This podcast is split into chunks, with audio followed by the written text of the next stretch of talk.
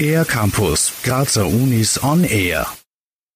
From the 5th to the 8th of October, ARTikulationen, a festival of artistic research, will take place at the University of Music and Performing Arts in Graz.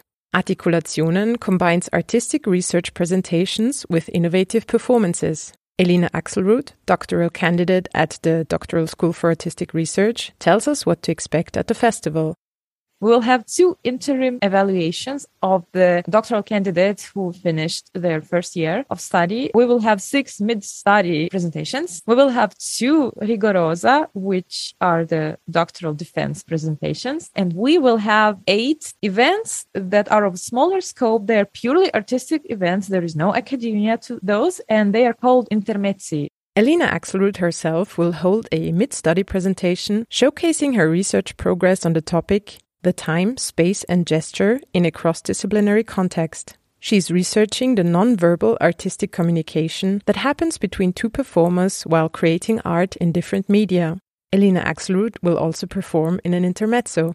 I'm collaborating with a dancer who is going to perform while I'm playing music by Alexander Scriabin. So we are blending maybe unblendable things, but we will see how it goes. This blend of classical piano music with contemporary dance improvisation by Leah Orosz will be a world premiere. The audience will be able to see how the actions of one artist directly influence the decisions of the other artists from a different discipline.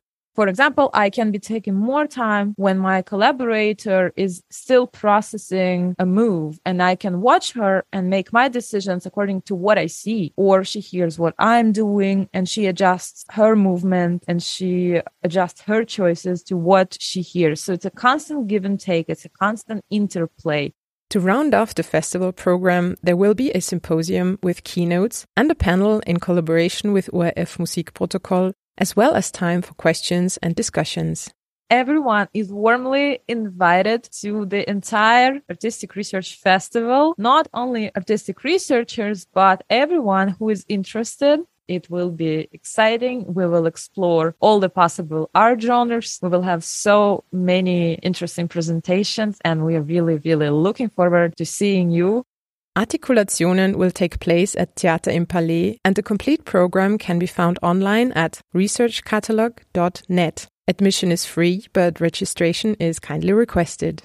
For the Air Campus of Graz University, Deborah Siebenhofer. Mehr über die Grazer Universitäten auf aircampus-graz.at